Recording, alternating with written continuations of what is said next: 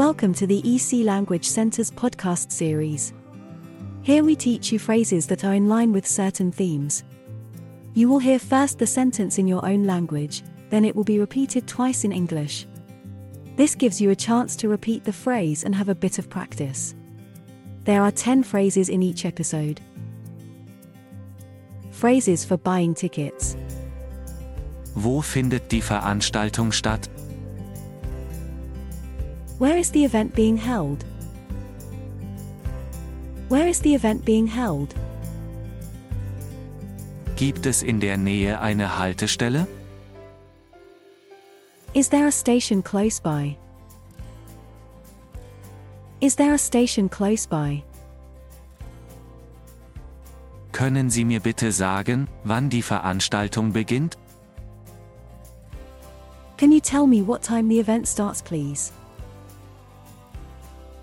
Can you tell me what time the event starts, please? Sind noch Tickets zu haben? Do you still have tickets available? Do you still have tickets available? Wie viel kosten die Tickets? How much are the tickets? How much are the tickets? Gibt es irgendwelche zusätzliche Kosten? Are there any extra costs? Are there any extra costs? Kann ich bitte zwei Tickets haben?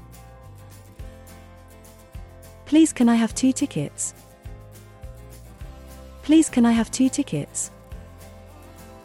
Kann ich eine Rückerstattung erhalten, da ich nicht zur Veranstaltung gehen kann? Can I have a refund as I can't go to the event? Can I have a refund as I can't go to the event? Kann ich die Tickets für einen anderen Tag umtauschen? Can I exchange the tickets for another day? Can I exchange the tickets for another day? Kann ich bitte ein zusätzliches Ticket haben? Can I have one extra ticket, please? Can I have one extra ticket, please?